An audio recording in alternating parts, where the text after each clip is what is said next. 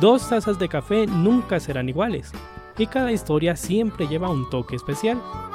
Acompáñanos en esta cafetería llamada De Parla y Café, un espacio para conocer a aquellos anónimos que transforman con su sabor la realidad de sus ciudades.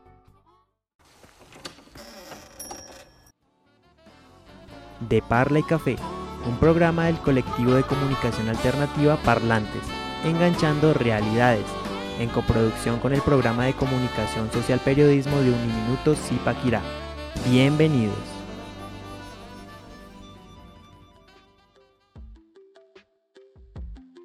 Muy buenos días, buenas tardes, buenas noches. Bienvenidos todos ustedes a esta emisión de prueba, o incluso un piloto bastante particular de este programa que hemos denominado de Parla y Café. Soy Iván Rodríguez, coanfitrión del programa, y es un placer para mí darles la bienvenida, no solo porque de una larga historia que nos iremos enterando poco a poco, estamos también aprovechando para conocer al equipo de trabajo que les va a acompañar desde el día de hoy. De Parla y Café es un espacio donde a través de las historias que podemos encontrar en diferentes escenarios como la música, el entretenimiento, los deportes, la cultura y muchos espacios más, podemos darnos cuenta de cómo las personas que se mueven en ellos tienen algo para contarnos y, sobre, y sobre todo de cómo impactan con sus historias en sus comunidades. Así que para este gran proyecto voy a presentar a también co-anfitrión del programa, Juan Manuel Acosta. Un cordial saludo y pues bienvenido. Hola, ¿qué tal Iván? Bienvenidos a todos los que nos escuchan en este momento. Feliz nuevamente de estar aquí después de ya un largo tiempo fuera de los micrófonos porque bueno, tuvimos la pandemia, tuvimos muchos obstáculos para seguir en este proceso. Sin embargo, bueno, estamos aquí nuevamente contentos, recargados y con toda la actitud para bueno, lo que se viene nuevamente, que son muchas sorpresas, mucho contenido y felices porque en este momento tenemos, bueno, tenemos nuevas incorporaciones, felices con eso también, porque son, bueno, nuevos integrantes que nos van a ayudar también en ese proceso de seguir construyendo tejido social como lo venimos, como lo hemos venido haciendo.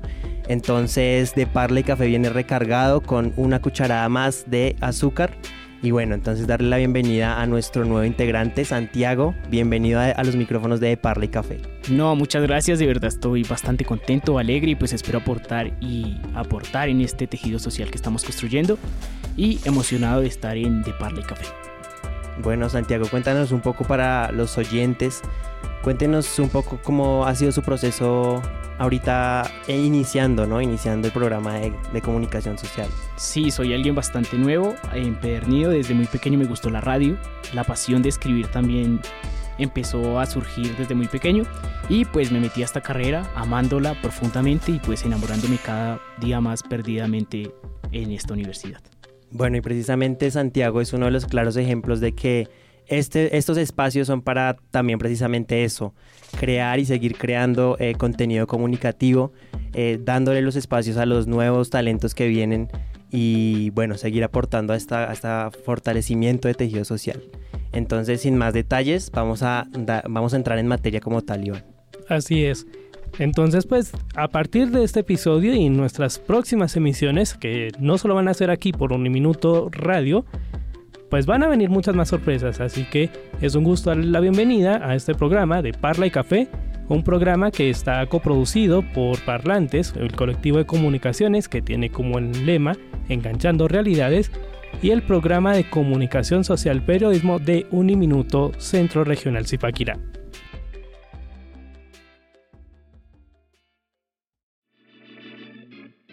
Una muestra de nuestro protagonista?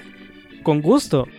Esto es La Cata.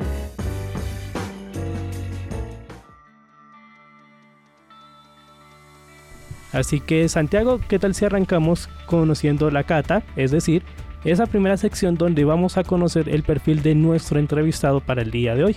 Claro que sí, estamos dichosos de estar en compañía de John Rodríguez, un comunicador social y periodista, especialista también en la información educativa, maestrante en comunicación y cambio social, y también se le debe reconocer porque es un activista y un líder del colectivo Somos Voz, que ha estado en estos micrófonos contándonos cómo ha sido su participación y cómo ha sido ese proceso, así que le damos la bienvenida. No obstante, también hay que resaltar que es un apasionante para ayudar a las comunidades. Bienvenido John, ¿cómo estás? Hola chicos, muy feliz y contentos de ser el primer invitado de esta nueva temporada de Parle Café. La verdad me alegra de que se vuelva a activar este programa tan importante para no solo el programa, sino también para la comunidad que lo conoció de fondo, pues con las voces de Juan Manuel, con Iván, por supuesto la voz nueva que se une a este gran elenco que es Santiago y pues bueno, estaremos aquí con mucha parla y café muchachos. Claro que sí, John. Y bueno, siempre es un honor tenerlo aquí porque también ha sido una pieza fundamental de este programa. Desde los inicios estuvo muy pendiente y también nos formó en esas voces que iniciaron de Parla y Café.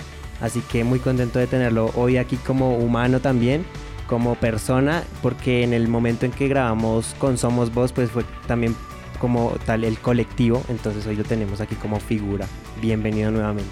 Gracias Juan Manuel. Sí, yo me acuerdo que en unos años atrás se hizo pues este ejercicio de entrevistar a los y a las integrantes del colectivo Somos Voz, pero pues nunca tuvimos la oportunidad de hablarlo como tú lo dices, humanamente, desde lo personal, desde ese acercamiento a qué es lo que pasa, qué, qué hay detrás de esas mentes que, que, trabajan diariamente en estas experiencias de, de cambio social.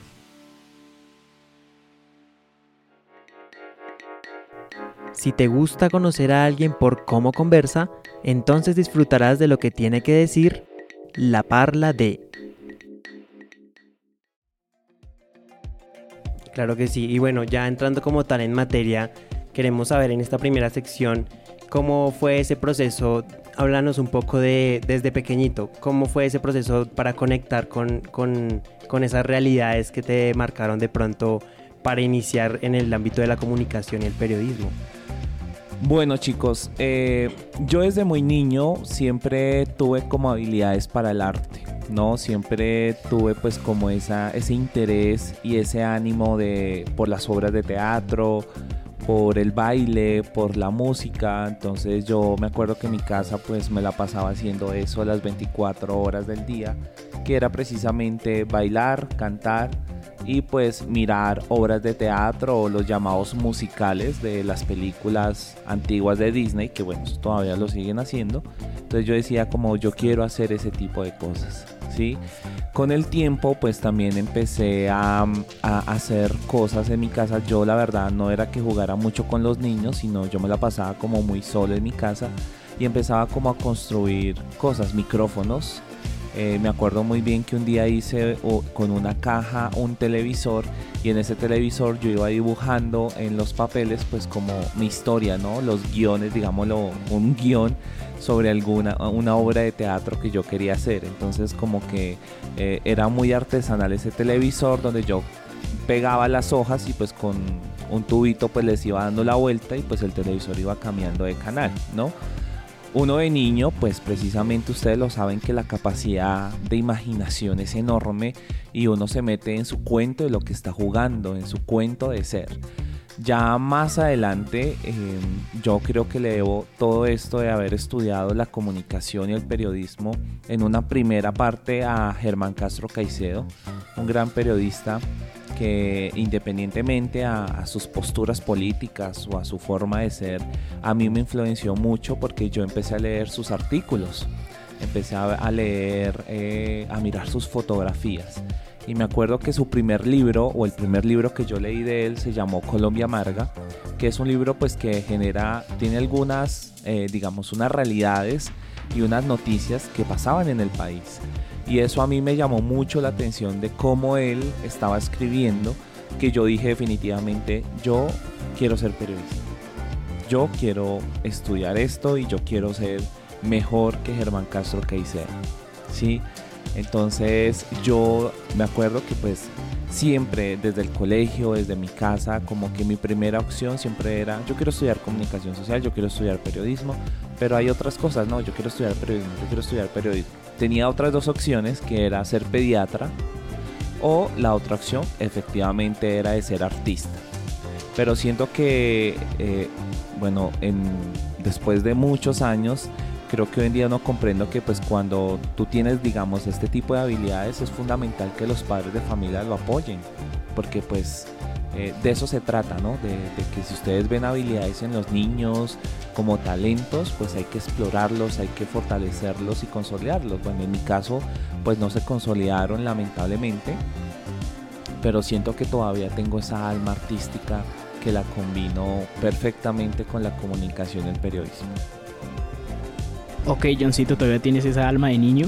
Y mi primera pregunta, participando acá en este programa, es, al descubrir la comunicación y encontrar otras realidades del país, ¿cómo fue tu aporte o cómo ha sido tu aporte durante todos estos años para aportar en la sociedad y pues llevar esos mensajes a aquellas comunidades que no han tenido la posibilidad de tenerlos? Claro, eh, ahí venimos como el tema. Cuando yo inicié, digamos, con todo este proceso de, de, la comunicación, pensaba era solo verme yo entrevistando a la gente y salir en los grandes medios de comunicación, ¿sí? De eso yo subí y me metí un totazo porque dije, este no es el cuento que yo quiero. Yo quiero en verdad hacer eh, la, la, responsabilidad social, yo quiero en verdad hacer pues los principios del periodismo, que es estar a favor del cambio, de la transformación. Siempre he considerado de que uno está siempre en constante aprendizaje, ¿sí? No soy el mejor, tampoco quiero ser el mejor, pero tampoco soy el menor todo a su ritmo y todo su proceso. Y considero que diferentes colegas que en verdad sí los llamo periodistas han hecho un trabajo importante en nuestro país y creo que por eso nosotros le, apostamos a lo que tú dices, como a hacer puentes y a ser facilitadores para que las personas que no tienen una voz puedan hablarlo, puedan transformarlo. Entonces, desde ahí yo empecé como a unirme con otros colegas, con otros procesos y organizaciones sociales que les agradezco mucho que hubieran aparecido en mi vida porque me mostraron y me dijeron, no señor, ese no es el periodismo, ¿sí? Ese cuento de la tal objetividad neutra tampoco existe, ¿sí? ¿Cuál es su papel como profesional, pero ante todo como ser humano para empezar a apoyar a la gente? Entonces, claramente eh, siempre he dicho que uno empieza a, vivir desde una burbuja y si usted no estalla esa burbuja pues va a ser muy difícil que usted se dé cuenta y sienta la situación en la que vivimos en un país como Colombia, ¿no? que lamentablemente históricamente pues ha tenido mucho conflicto armado, nos han enseñado a punta de violencia que todo se, soluciona y también nos han enseñado a que no se perdona aquí nada. Entonces cuando usted rompe esa burbuja, me empiezo a dar cuenta como que digo, oiga, grave. Y esto a mí me indigna. Y si a mí me indigna y si yo lo siento, pues entonces tenemos que seguir estudiando pero también tenemos que seguir apoyando a las comunidades, pero también tenemos que empezar a marcar una característica y un sello propio desde el periodismo para cambiar esta sociedad. De a, pequeños pasos, pero hay que cambiarlo. O sea, uno no puede ser indiferente y, y, no sé, lo hablo por mí desde mi ética periodística y humana. Yo no puedo estar al servicio de la gente o del poder o de los grandes gremios que están vulnerando los derechos humanos de las personas. Es ilógico que usted como periodista esté a favor de ese tipo de situaciones. Entonces creo que siempre me apasioné por eso, que no ha sido fácil, porque aclaro, o sea, nosotros no somos los salvadores ni los mesías. Simplemente somos un puente para que las mismas personas puedan generar sus procesos. Sí, eh, menciona algo muy importante y es que esa parte humana, ¿no? Esa parte humana que no debemos perder por más profesionales, por más títulos que tengamos encima. Y me surge también esa pregunta de cómo John, como ser humano, ¿qué es lo que le inspira a seguir trabajando en pro de la comunidad, de la sociedad y en pro de esas voces que eh, precisamente no tienen una voz eh, que las apoye? ¿Qué, ¿Qué inspira a John? La verdad, chicos, no sé. no sé, la verdad. O sea, uno sigue eh, el camino, pero yo creería que a mí me inspira muchísimo las experiencias eh, no solo de comunicación, las experiencias tan alternativas y únicas que se generan alrededor de nuestro país, o sea, ver a organizaciones de mujeres, a ver organizaciones campesinas, a ver organizaciones indígenas, de organizaciones LGBTI, que se inventan unos proyectos, que se inventan unos procesos para articular a sus comunidades, a, a fortalecer sus territorios. Y yo digo, wow, es imposible, o sea, es creíble, o sea, sí se puede y creo que ahí yo, yo siempre como que reitero una frase que decía Eduardo Galeano, este gran escritor uruguayo, con el tema de la utopía, que para qué nos sirve la utopía y la utopía es para caminar, haciendo, referencia a que pues hay que seguir caminando independientemente de las situaciones, la opresión que haya y creo que pues ese es como el ánimo de ver a otros compañeros, compañeras eh, y niños y niñas que están haciendo algo por su territorio, o sea, eso creo que a mí me motiva a ver, por ejemplo, eh, vuelvo y reitero, niños y niñas que estén haciendo radio en su, en su colegio, ¿sí? Hablando de lo que son, hablando de lo que no les gusta, lo que se puede solucionar, o el caso de las organizaciones de mujeres que están haciendo algo por cuidar el río que pasa por el lado de su casa o están haciendo algo por cuidar los árboles, eh, los cultivos, el territorio que es tan fundamental. Eso creo que a mí me motiva muchísimo. Y pues hace un momento John mencionaba de líneas generales el contexto en el que un comunicador social periodista se mueve en Colombia. Y aquí llama la atención una pregunta que puede hacerse alguien que nos escuche quizás desde otro país y es ¿cómo describiría usted ese contexto? Es decir, ¿cómo se mueven aquí el periodismo los medios de comunicación a nivel de Colombia? Para quien, digamos, ahí puede hacer esta pregunta. Bueno, pues es que también depende del enfoque y lo que usted esté pretendiendo hacer desde el oficio periodístico, ¿no? Sabemos que hay periodismo que precisamente cubre eh, todo el poder hegemónico de las grandes empresas y de los medios privados de comunicación. ¿sí? Pero también hay periodismo que sí lo hacen muy ético, muy responsable y que sí lo hacen como es, que precisamente es estar hacia la responsabilidad de la ciudadanía, a estar sobre la protección y los derechos de las personas. Siempre creo que reitero las palabras de Gabriel García Márquez cuando él se refería a que el periodismo es el mejor oficio del mundo porque pues debe estar es con la gente, porque debe incomodar al Estado, porque debe precisamente abrir esos escenarios de diálogo y participación donde la gente esté y sea eh, pues los protagonistas del acceso a la información claramente en nuestro país eh, la situación de la libre expresión y la persecución a periodistas pues es una realidad. Usted hacer un oficio periodístico en nuestro país es complejo, le puede estar costando su vida, le puede estar costando amenazas. Entonces creo que también es una, una barrera en la que también nosotros nos pensamos que en este país, que suele ser democrático, un Estado democrático, eh, existe la censura y pues ya hemos visto los diferentes registros que ha sacado eh, la FLIT, eh, por ejemplo, donde pues hace esa, esa atención, como que no nos están dejando ejercer el oficio periodístico de la forma apropiada y ética que se debe hacer. O sea, usted no puede informar porque ya lo matan, ¿sí? O usted está hablando de corrupción o usted está haciendo una amenaza pública, lo amenazan, lo torturan y pues ahí queda. Entonces creo que es, es una navaja de doble filo que pues sabemos la situación, sabemos la censura, las amenazas, pero también pues es un trabajo de mucha, de, mucha fortaleza y de mucha valentía tratar de, generar ese ejercicio constitucional, ¿no? De, ofrecerle a la gente de que una, una información importante para ellos y, para los demás. Creo que ese ejercicio, lo que hablaba Iván, creo que no solo se refleja en Colombia, en Latinoamérica, ¿no? Hay experiencias periodísticas bien interesantes que también pues están como en ese tema de reflexionar, de incidir, de transformar con y para la comunidad. No, bastante admirar lo que dice Johncito porque lo que comenta la Flip y el periodismo, no solo en Colombia, sino en Latinoamérica, se ha convertido, más allá de mostrar las problemáticas, es arriesgar la vida diariamente al denunciar ciertas cosas. Y es algo bastante triste porque el periodista... Em, en su labor de informar las problemáticas que hay en la sociedad, ahora se ha convertido en enemigo de los poderes y de las grandes empresas.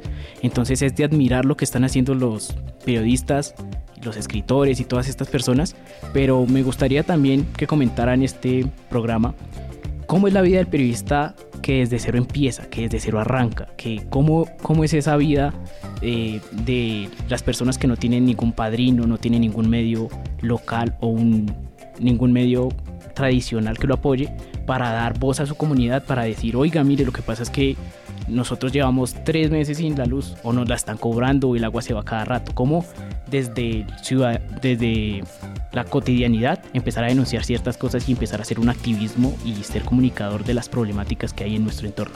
Bueno, pues yo lo podría hablar desde mi experiencia, ¿no? Yo digo que cada profesional tiene su forma de despegar, de frustrarse, de liberarse al mismo tiempo, ¿no? Eh, lo hablo desde mi experiencia, por ejemplo, es fundamental tener los contactos, o sea, si usted no está cerca a, la comunidad, pues entonces apague y vámonos, o sea, estudie otra cosa. Esto me recuerda a un profesor de, del pregrado, no tengo ahorita el nombre presente, pero él siempre nos decía, es importante, así como usted tiene el contacto del presidente, del el ministro o del artista, la persona que vende empanadas en la esquina de la calle, la persona que está em, vendiendo dulces en un semáforo, también son contactos fundamentales y necesarios. Creo que nuestro, nuestro, nuestro oficio necesita de la gente y para la gente. O sea, si usted como periodista no tiene relaciones con la comunidad, pues de nada le va a servir porque pues nuestro trabajo se debe es a la gente se debe a, precisamente a la información. Si yo voy a cubrir algo o si yo quiero hablar de cierto tema, pues tengo que tratar de mirar qué cadena o red de alianzas yo tengo para poder hacer este ejercicio. ¿Listo?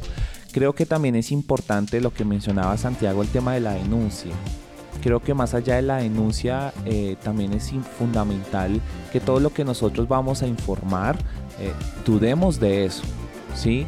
Creo que aquí mencionamos algunos principios éticos, por ejemplo, de nunca mentir. O sea, usted como periodista no debe mentir nunca. Y siempre cualquier información se debe dudar. Y tener la claridad de lo que usted está haciendo desde su eh, profesión es una responsabilidad social con la gente.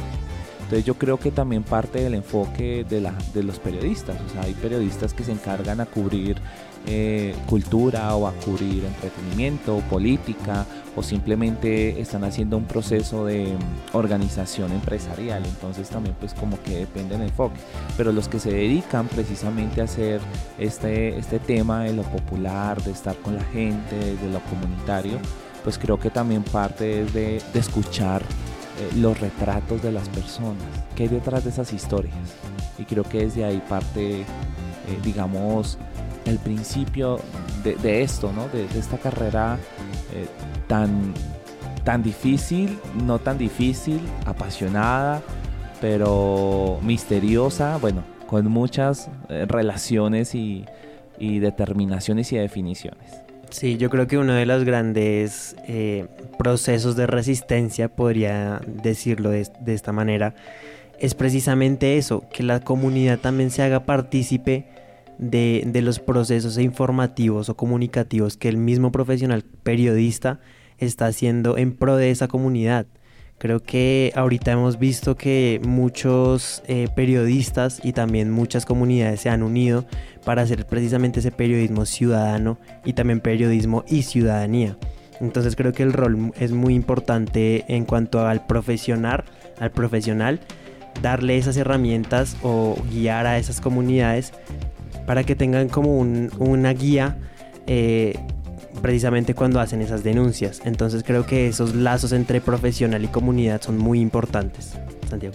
Sí, y si nosotros vemos, eh, desde hace años se ha rompido, no se ha roto, se ha rompido, se ha roto eh, que los medios de comunicación, los que siempre han mantenido la información, han perdido popularidad, han perdido esa, ese apoyo de la gente y han surgido los medios alternativos en voz y en búsqueda con el apoyo de las comunidades para dar voz a sus problemáticas y a su realidad. Es por esto que le quiero preguntar a John qué fue lo que pasó o considera que los medios alternativos surgen como el abandono de los medios tradicionales al pueblo, a las comunidades. Eh, yo creo que más allá del abandono es la invisibilidad de la gente que siempre ha sido oprimida por un sistema económico. Eh, lo hablo porque las experiencias de medios de comunicación alternativa se, relacionan entre los años 70, 60 pues con todo el tema de las dictaduras en Latinoamérica y en el mundo, ¿no? Y ver pues precisamente esas alternativas eh, de forma de barrera y de fortalecimiento de las mismas comunidades a decirle a esos grandes medios hegemónicos, eh, no, usted no me puede a mí oprimir, ¿no? O sea, usted no me puede quitar la voz.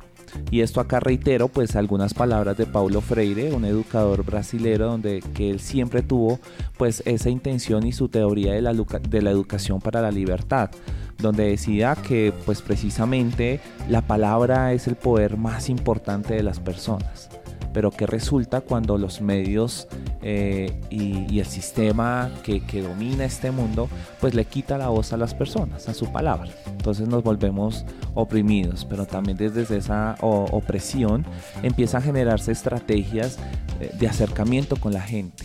Sí, como de a mí el gobierno no me está poniendo cuidado, pues nosotros en el barrio cogemos un parlante y empezamos a hacer nuestras reuniones para hacer eh, una consulta popular para defender las montañas, por ejemplo. O estamos acá haciendo un espacio cultural a través de una obra de teatro hablando sobre el abuso policial o la desaparición de jóvenes, niños y niñas de ciertos barrios. Entonces yo creo que no es más allá del abandono, sino también una invisibilización y creo que desde ahí los medios alternativos juegan o tienen un papel fundamental que es la participación, el diálogo y de reincidir y hacerle reconocer a la gente que son protagonistas de su propia historia. Entonces acá tenemos experiencias enormes, o sea, Radio Sotatensa, tenemos también experiencias de otras organizaciones de comunicación que pues le apuestan a eso, como a, a trabajar desde el tejido social y fortalecerlo. Estás escuchando De Parla y Café, un programa de parlantes, enganchando realidades. Bienvenidos a este segundo bloque de su programa de Parla y Café. Soy Iván Rodríguez y junto a Juan Manuel Acosta y Santiago Parra estamos conversando con nuestro invitado John Rodríguez sobre los medios alternativos, el rol que tiene un comunicador social periodista para lograr consolidar procesos en donde estas comunidades puedan compartir sus experiencias, su punto de vista y sobre todo aquello que no tiene el mismo protagonismo en medios tradicionales o ya consolidados en territorios como el colombiano. Pero vamos a hacer un pequeño paréntesis en nuestra conversación para hablar de otro aspecto que también nos puede llamar la atención de alguien. ¿Y cuál es ese aspecto, Juan Manuel? Claro que sí, bueno, vamos a conocer un poco de la música, el gusto musical que tiene nuestro invitado y para ello vamos a la sección de algo para acompañar la mesa.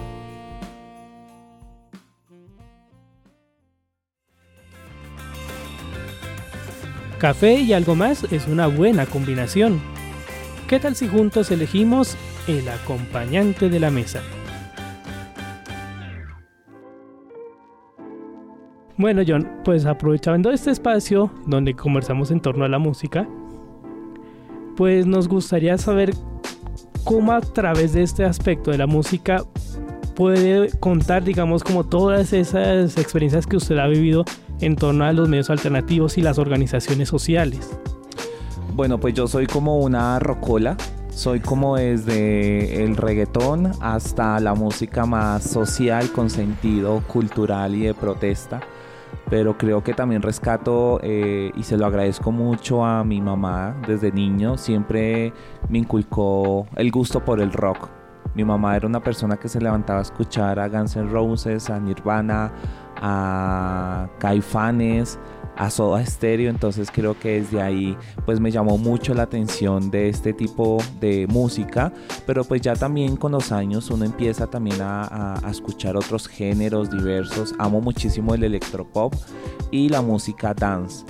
E, en términos de, los movimientos alternativos y de comunicación, eh, la música para mí también ha sido una forma de, de, enseñarme a aprender, de enseñar de los errores, pero también de reflexionar porque considero que la música también no solo nos sirve para identificarnos o estar tranquilos, sino es una herramienta de poder y de incomodar a los que no les gustan las cosas. Entonces, por ejemplo, escuchamos música de los prisioneros, que para mí los prisioneros Eh, ha sido una banda de rock en español bien interesante con un mensaje crítico y que le ha apostado como a decir, mira, esta es la realidad de Chile, pero pues también desde la, desde la cumbia, desde el hip hop, entonces también tenemos grandes exponentes en nuestro país en los que también nos dicen como, oiga, nos están matando, ¿sí? A través de la música usted también refleja la realidad y refleja esa historia que también se ha invisibilizado. Por eso creo que lo alternativo le contribuye a reconocer y no solo al perdón, a la transformación, sino precisamente a reiterar, es decir, aquí tenemos una historia, una historia de violencia, una historia de desaparecidos, una historia que queremos que se construya con paz y con justicia social. Y aquí, pues escuchando lo que nos cuenta John, hay una pregunta que me gustaría mucho conocer la respuesta y es para usted qué canción podría hacer la mejor descripción de su historia personal. Uy, no, no, Iván, yo creo que acá. Una canción Cuatro temporadas de Parla y Café. Uy, hay muchísimas. Pero bueno, yo hoy me levanté. ¿Con qué vibras te sientes hoy, John? Hoy, hoy, hoy vengo como muy rock muy rock clásico porque hoy les venía, hoy me levanté, estaba desayunando y estaba escuchando radio y colocaron una canción de, la, de los grandes de Soa Stereo que se llama Trátame suavemente. Entonces eh, la estaba escuchando y me, me, fascina. O sea, siento que esa canción es tan, tan íntima, tan personal, llena de amor, que pues creo que eso también hace parte de, ese cambio, ¿no? De, entender la comunicación más allá de un medio, de difundir, de, de transmitir, o sea, es como ver la comunicación con sentimiento. Entonces me gustó mucho esa canción de Suave Stereo que se llama Trátame Suavemente, que pues acá les comento, esa canción no es de ellos, eso es un cover que hizo Gustavo Cerati, de otro grupo argentino, que pues ellos sí, sacaron esta canción, esta canción en una versión de electropop, pero pues Gustavo Cerati y su banda dijeron como queremos algo para nuestro álbum que sea muy amoroso. Y pues cogieron esta canción del compositor Daniel Melero, que era integrante de la banda Los Encargados, y pues hicieron ese cover de Trátame suavemente. Y antes de darle paso a esta canción, John, pues ahorita que mientras escuchando este segmento, pues me recordó algo que llamó mucho la atención. No sé si aquí Juan Manuel y Santiago escucharon una canción que publicó hace relativamente poco Morat con el título Las cometas siempre vuelan en agosto, que tiene esta temática de la que se ha conversado mucho en el país durante los últimos tres años en esa historia del conflicto. ¿Cómo veían que ahora estos artistas que ya tienen cierto renombre en el escenario musical del mundo estén aprovechando ahora su voz para expresarse en torno a estas situaciones de las que ahora se están empezando a hablar en Colombia? Bueno, yo creo que eh, eso también llama mucho la atención, o sea, entendemos que dentro de la industria musical hay gustos para todo mundo y hay artistas que precisamente son tendencia por su tipo de música. Creo que las personas que están generando un mensaje propio hacia la realidad es interesante y creo que le apuestan también a entender que la música sirve como un puente para reflexionar, actuar y transformar. ¿sí? Hay artistas que no los quiero nombrar, son reconocidos por tener canciones complejas, ¿no? Difíciles eh, con letras violentas que uno de pronto en el medio de su baile, en el medio de su gozadera con sus amigos, pues no tiene esa reflexión constante de lo que dice la letra. Pero eh, es importante también entender las posturas políticas que tienen los artistas frente al cambio social. Por ejemplo, hay muchos que en sus letras, o por ejemplo, están cantando reggaetón, pero en sus letras no dicen absolutamente nada oportuno pero como artista, como ser humano, sí tiene una incidencia política para transformar a sus comunidades. ¿sí? Eh, muchos dirán, oiga, la música de Residente o de Calle 13 eh, me gusta, eh, llama mucho la atención. Pues a mí personalmente Calle 13 no me llama la atención. ¿sí? Me llama la atención más Los Prisioneros. Me llama más la atención Silvio Rodríguez, por ejemplo. o me llama también la atención la pestilencia, por ejemplo, que también maneja temas sociales muy fuertes y digo, bueno, pues es gusto de cada quien, pero yo creo que es el sentido de, de lo que usted quiere decir en la, de la canción. No, y que es de admirar que ahora los artistas han separado su vida artística de su pensamiento político y ahorita varias personas están sacando y participando activamente y que también dicen, oigan, independientemente de lo que yo cante o de lo que yo haga, yo tengo una posición política y si veo problemáticas, una crisis en mi sociedad, pues yo la voy a denunciar y voy a apoyar al pueblo porque al fin y al cabo yo soy del pueblo.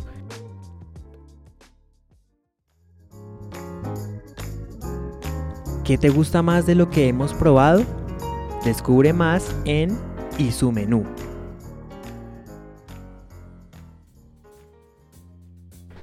De Parla y Café, hoy con la temática de organizaciones sociales, medios alternativos y el rol del comunicador social periodista de la mano de nuestro invitado John Rodríguez. Y después de haber escuchado esta canción Trátame Suavemente de Soda Stereo, como parte de nuestro segmento de algo para acompañar la mesa, donde tenemos la posibilidad de conocer esos gustos musicales y las historias a partir de la música de nuestros invitados, entramos a nuestra siguiente sección que llamamos Y menú, donde ahora nos vamos a enfocar en la labor de nuestros invitados. Así que en este punto, pues hay una pregunta que nos empieza a surgir ya tras escuchar todo lo que nos ha contado hasta el momento nuestro invitado, ¿verdad Santiago? Sí, pues como nosotros hemos hablado, los medios tradicionales han perdido cierto poder en la sociedad y por ende han surgido las comunidades con sus medios alternativos. La pregunta para John sería, ¿qué piensa o cuál es la motivación para que estas comunidades salgan a denunciar y para que todas las personas se unan sin importar la raza, color o sexo para mostrar sus problemáticas y visibilizarlas en toda la sociedad? sus sentires, lo que les duele, su historia. Creo que de eso se trata eh, este escenario, ¿no? Creo que se, se trata esta entrevista también de mirar cómo desde las comunidades y sus experiencias también se transforma, también se generan procesos de intervención dedicados al cambio, que, que se organizan, que les duele, sí, o sea, estamos en un plano eh, como Colombia, que pues el conflicto armado les ha quitado esa historia a la gente. ¿Cierto? La gente se olvida de dónde viene, la gente se olvida eh, hasta el sentimiento que tiene. Entonces yo creo que es precisamente entender esa verdad, de reconstruirla, no de la forma en la que yo vengo como Salvador y les voy a arreglar la cancha y les voy a arreglar a ustedes con mercados una semana y venga le tomo la foto y nos tomamos la foto, nos abrazamos, los amamos todos y demás. Creo que ese no es el camino precisamente, o sea, el camino es de visibilizar y enseñar la importancia del trabajo colectivo, ¿sí? Del pueblo para el pueblo. En los escenarios populares y de organización social es, es fundamental la voz de las personas, la voz de su memoria, el respeto hacia las diferencias, pero también cómo esas diferencias nos unen y nos, eh, nos, nos, estructuran un camino para, para, trabajarlo, o sea, es pensar en el otro, ¿sí? Creo que, que suenan cosas muy sencillas, eh, no quiero, eh, digamos, identificarlas como románticas, pero así son las dinámicas. O sea, cuando usted piensa en el otro, cuando usted comprende la realidad del otro, es ahí donde precisamente uno dice, bueno, eh, la gente no está sola, la gente la está luchando, ¿sí? La gente se organiza por defender su, su, río, la gente se organiza para hacer consultas populares y decirle no a la minería. ¿Sí? O la gente se, se reúne y hace movimiento, eh, marchas pacíficas o paros que pues precisamente se reconocen en nuestra constitución para decir no a la reforma agraria, no a las situaciones que nos generen más injusticia social y yo creo que en el panorama colombiano pues hemos visto durante estos últimos años una reactivación eh, e incidencia de la misma comunidad y eso para mí es, es grandioso ver que la gente se está moviendo, está, está sintiendo y está diciéndole no más, no puedo aguantar más. Creo que eso es eh, fundamental y es un trabajo y un proceso interesante, ¿no? Pues desde este lado, ¿no? Pues porque para el otro lado, obviamente, pues no se va a generar eh, este tipo de apreciaciones, sino una estigmatización de terrorismo, de ser guerrilla y, bueno, en fin. Y que además hay un aspecto que puede llamar mucho la atención y es que como hay vivencias comunes en, esos, en cada territorio, en cada grupo social, y que además como algo tan sensible como son esas historias colectivas, cuando se empiezan a trabajar pueden generar algunos detalles que se van sorteando en el camino, pues es lo que ayuda también a que a través de esa unión de piezas o de esas experiencias que han vivido las comunidades pueden llevar sus procesos, por ejemplo, para sanar heridas o para darle más significado a sus propias experiencias, ¿verdad?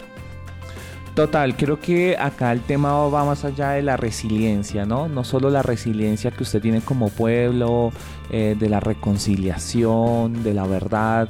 Considero oportuno que es importante esos agendamientos, es decir, ese empoderamiento de lo que yo soy como ser humano hoy en día y lo que fui en el pasado y cómo también me relaciono con el territorio. ¿sí? Yo creo que eh, para mí es un acto político el sujeto como tal, desde su cuerpo, desde su idea, desde lo que es y representa para su territorio ese cambio. O sea, creo que ahí también juega la comunicación y creo que juega precisamente todo este tema que hemos venido hablando más allá de esos medios hegemónicos, ¿no? O sea, la comunicación trasciende, la comunicación también está entre los estudios culturales eh, que se generan dentro de esas prácticas sociales de la comunidad. Entonces creo que es, un, es una mirada más profunda, más analítica, pero también humana al momento de reconocer todos estos procesos. Claro, y también resulta interesante conectando un poco el tema de cómo se configuran esos procesos comunicativos dentro de las comunidades conectarlo también un poco con el ámbito académico, ¿no? Sí. Porque desde lo académico también surgen grandes proyectos, grandes eh, iniciativas sociales que trascienden más allá. Y yo creo que más que, bueno, para ponerle un poco de ejemplo, eh, de Parla y Café, que fue un programa o bueno, una iniciativa que surgió precisamente en el semillero de investigación que en ese entonces estaba, de Sistema Voces y Medios, trascendió y creció un poco más allá. Se fue también para el lado del podcast entonces, resaltar también que muchas iniciativas que surgen desde lo académico eh, también trascienden más allá y creo que ese también es uno de los grandes objetivos o de los grandes retos que tenemos los académicos y los estudiantes para seguir eh, produciendo el contenido y también dándole voz a aquellos que no las tienen. Es por eso que también a partir de una iniciativa que también surgió desde lo académico, que se llama Parlantes, como bien lo escucharon al inicio de nuestro programa, es una iniciativa que busca también y es un colectivo que estamos ahorita creando como tal. Ese, y bueno, también se enfoca principalmente en procesos comunicativos y sociales. Pero precisamente por eso trajimos a John en esta primera emisión, para que nos cuente desde su experiencia cómo nosotros también podemos ser partícipes y apoyar eh, en este crecimiento de parlantes eh, esas iniciativas sociales que surgen desde la comunidad. Entonces, preguntarle también a John eh, cómo surge, hablando ya un poco también del el colectivo con el cual inició como tal su proceso de comunicación popular, cómo surge esa iniciativa también del colectivo Somos Voz. Bueno, yo creo que efectivamente desde la academia, eh, no lo voy a negar, pues hay ejercicios donde uno también puede aprender y reconocer y tener insumos para hacer este tipo de trabajo pero también es importante tener y resaltar esos saberes locales que muchas veces desde el escenario científico como que se olvidan. Sí, como que acá la teoría la tenemos, eh, yo supongo, yo opino y yo digo que las cosas son así pero pues estamos dejando de un lado eh, esos saberes ancestrales y locales que son fundamentales para comprender también la realidad de la gente, ¿sí? Vuelvo y reitero, o sea, nosotros no somos mesías, nosotros no somos las personas que les vamos a llevar a decirle a la gente vamos a solucionarles todos sus problemas, ¿no? Todo es un proceso y creo que aquí siempre debe importar es el proceso más no el producto. Y considero que pues ya desde mi experiencia cuando empecé con Somos Voz, que pues eh, para el municipio de Zipaquirá fue el primer colectivo de comunicación popular puro eh, y fue una experiencia que quedó marcado para la historia de los procesos alternativos de Zipaquirá. Y fue eso, como reunirnos y qué objetivos comunes nos unieron a mis compañeros y compañeras y a mí. Que nos dijo, venga, hagamos un proceso que nos permita entender eh, e incidir eh, hacia la comunidad. Entonces fue como reunirnos, organizarnos, eh, también aprender del error. Eh, precisamente esta historia que les comento hoy lo estaba también relacionando en un trabajo de la universidad ayer, donde pues hablaba de cómo es que lo social se convierte en un arte y cómo nos genera esos retratos de historias. Entonces aquí yo mencionaba el proceso que yo inicié con Somos Voz y pues daba esas reflexiones y esos consejos de decir como eh, usted no puede intervenir o hacer un proceso con la gente por cumplir por cumplir. ¿sí? El arte de lo social se respeta y se forja es precisamente eh, con esa humanidad de las personas, con esa disciplina que uno tiene para organizarse, de hacer alianzas con otros colectivos o contactos que me permitan a mí no solo aprender, sino también a reflexionar y que me enseñen a mí todos estos escenarios para mejorar. Entonces creo que eh, son procesos que, que por ejemplo, para parlantes es de, de, mucho acercamiento y siempre tener el objetivo y esa postura política de a dónde quieren llegar, por qué quiero llegar y para qué quiero llegar. Sí, de hecho el proceso de Somos Voz se me hizo muy eh, particular y muy interesante porque me recordó un poco una, mm, bueno, un, digamos que una experiencia que leí hace poco sobre una iniciativa que se llevó a cabo en Chile por parte de un periodista precisamente y la iniciativa se llamaba Jóvenes Reporteros y lo que buscaba era precisamente hacer partícipes y que los jóvenes de, los colegios de Chile se empoderaran de sus realidades y contaran sus historias de una manera pues obviamente desde sus comunidades.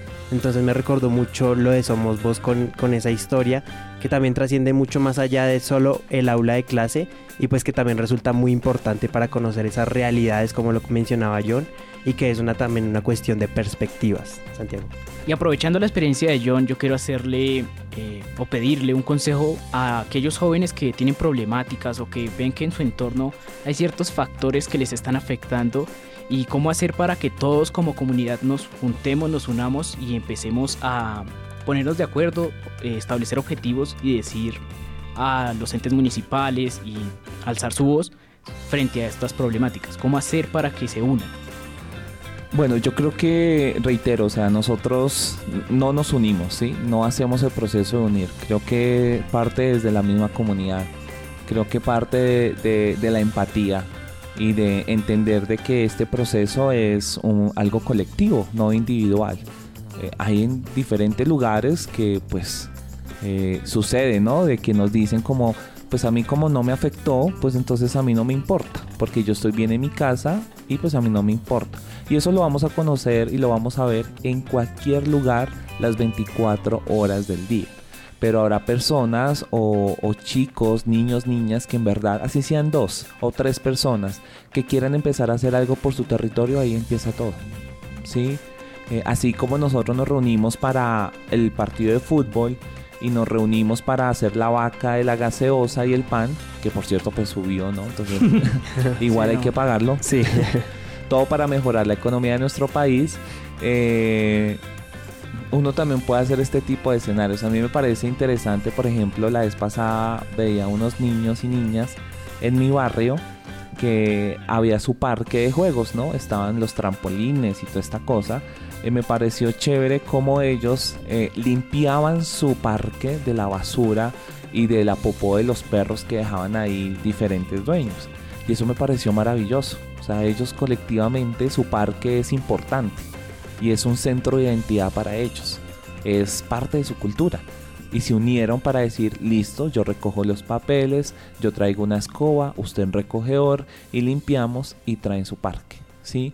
Y me parecía interesante ver a los niños pasar a los vecinos y decirles, me hacen un favor que ustedes cuando saquen sus perros recojan el, el, popo del perro. Me hacen un favor, en esta zona no me vayan a botar ningún papel. Entonces yo también pasé y me dijeron, vecino, me hace un favor, acá no vaya a botar papeles. Entonces a mí me pareció increíble. Entonces creo que no, neces no necesariamente eh, se necesita de muchas personas. El objetivo es eso, pero se empieza con pocas acciones. Siempre he dicho que el cambio empieza con pequeñas acciones. Bueno. Y, ese punto último que ya también como estamos ya finalizando poco a poco nuestra emisión del día de hoy, pues hemos escuchado muchas cosas en el entorno colombiano, es decir, estamos entrando en una nueva administración nacional que está proponiendo precisamente estas dinámicas de actividades de colectivos comunitarios. Y pues esta pregunta sirve para pensar en el futuro, John. Y es cómo a partir de sus experiencias, de su trabajo con la comunidad, de esos resultados que nos contaba en el anterior bloque, del trabajo con niños, con mujeres y con muchas comunidades más, ¿cuál va a ser desde su punto de vista fundamental desde ahora para que la comunicación siga teniendo esa fuerza desde lo popular, para que esas historias, esas vivencias que se están empezando a construir, que se han construido y que seguramente en esta nueva etapa que se está viendo en el país desde muchos sentidos, pueda tener ese impacto que ha llegado a tener y que incluso ha sobrepasado a más territorios. Bueno, pues yo creo que es seguir trabajando por la gente y con la gente. Creo que ahí abarca eso. Las alianzas también que se puedan hacer con diferentes experiencias que estén haciendo lo mismo, que le estén apostando a dignificar la vida de las personas, a hacerles un reconocimiento no solo de sus derechos humanos, sino también la protección. Estamos en un panorama actual en el país eh, con muchas, digamos, dudas, esperanzas, eh, situaciones muy complejas pero pues hay que seguir trabajando, ¿no? O sea, creo que no solo es el tema de que, ay, sí, el país está mal, pero entonces tenemos el gobierno para que mejore. Creo que también es parte y es una responsabilidad de todos y todas como ciudadanos y ciudadanas, de usted cómo desde su lugar, eh, desde su identidad, desde su cuerpo, desde su territorio le apuesta para cambiar algo a, a esta realidad. Y creo que ese es el camino, es de unirnos y de de apostarle a los procesos populares, al proceso organizacional eh, eh, a nivel nacional. Entonces, pues ya con esto, pues son muchas las enseñanzas, los aprendizajes y sobre todo las reflexiones que quedan en torno a este proceso de la mano de nuestro invitado de este primer episodio de la tercera temporada. Tercera temporada, así es. John Rodríguez. No, no, pues muy feliz, contento chicos, vuelvo y le reitero. Eh, de verles de nuevo en esta propuesta que ya en su nueva temporada pues va a venir con muchas eh, muchos invitados, muchos temas por qué discutir, también la incorporación de nuevos estudiantes, como el caso de Santiago, también de Carolina, que hoy no pudo estar, y pues de más estudiantes. Y no, feliz, contento de ver acá eh, de nuevo las caras de, de quienes hicieron, le dieron vida a De Parla y Café. Faltan otras, pero también fueron importantes en este proceso. Descubre más detalles de este episodio y algunas sorpresas en nuestras redes sociales, como arroba de Parla y Café.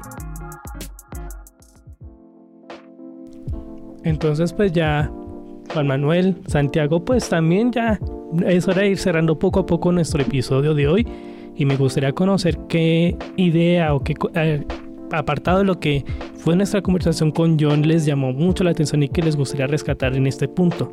Bueno, yo creo que este programa fue sustancial, creo que nos llevamos muchas reflexiones, muchas cosas interesantes por analizar. Yo destaco mucho dos palabras y son cambio social. Creo que es muy importante que sigamos uniéndonos y llevando ese mensaje de unión y de más empatía para no solo pensar en nosotros mismos, que obviamente es importante, pero seguir también pensando en nuestras comunidades y cómo nuestras realidades se, ven afectadas por ciertas, ciertas problemáticas. Entonces destaco mucho eso. Evidentemente la experiencia de nuestro invitado nos va a ayudar mucho también para que nuestro colectivo siga creciendo y pues siga con, haciéndose conocer porque la idea es que ustedes también sean partícipes de, estas, de estas iniciativas sociales que surgen desde lo académico, como ya lo comentaba, pero esa es la idea, seguir trabajando en pro de la comunidad y de la, sociedad. Por mi parte me queda el reconocimiento, considero que como sociedad todos debemos reconocer y mirar nuestra historia, mirar nuestras heridas y a partir de ahí empezar a unirnos como país y empezar a sacar este país. Como le decía John, esto no se hace solo con unos cuantos, sino es todos tenemos una responsabilidad y todos tenemos que asumir nuestro país para poder cambiarlo. Entonces espero que la comunicación sirva de base para poder unirnos como país y darnos cuenta y reconocernos al espejo de lo que ha pasado en toda esta historia. Y Santiago, cuéntanos cómo te sentiste en este primer episodio. Bastante bien, muchas gracias, bastante bien. Feliz, contento y pues con altas expectativas sobre este programa. Me parece interesante la idea, es muy bonito y pues nos vemos en un próximo episodio. Bueno, claro que sí. Así es, y entonces para si alguien que quiere estar pendiente de novedades o algunos detalles más en torno a este episodio, ¿dónde nos pueden encontrar Juan Manuel? Claro que sí, nos pueden seguir en Instagram, arroba de parla y café, arroba parlantes, enganchando realidades. Y también nos pueden seguir en Spotify, estamos en Spotify como de parla y café, ahí nos pueden encontrar y muy pendientes de esta nueva temporada, tercera temporada ya. Sí, nueva temporada, nuevas historias y nuevas aventuras por explorar, así que acompáñenos y también arroba de Parle Café en Facebook e Instagram. Instagram ya mencionamos, entonces sería Twitter. Y Spotify, Apple Podcast y todas las plataformas a las que son para ustedes familiares para escuchar sus programas de podcast preferidos, para compartirlo, rescatar alguna idea que quizás se perdió en el camino y demás. Y todo esto para seguir contando muchas más sorpresas. Y claro, antes de cerrar, pues enviarle un saludo muy especial desde aquí a nuestros compañeros que en este momento pues ya no pueden estar, pero un saludo muy especial a Alejandra Rodríguez, a Lorena, a Lorena García, Andrés Duarte y el equipo de Parla y Café que inició esta gran iniciativa. Así que nos veremos en una próxima emisión y hasta luego para todos. Con esto tendremos más degustaciones en nuestro próximo episodio, pero con muchas sorpresas durante este tiempo. Que tengan un muy buen cierre de jornada. Hasta, hasta luego. ¿Te perdiste algún detalle de nuestra conversación? No te preocupes.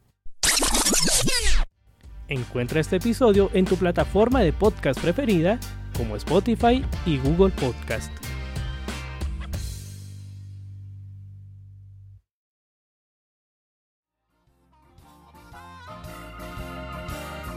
De Parla y Café, un programa de parlantes, enganchando realidades en alianza con el programa de comunicación social periodismo de Uniminuto Centro Regional Zipaquirá. Feliz café de la semana.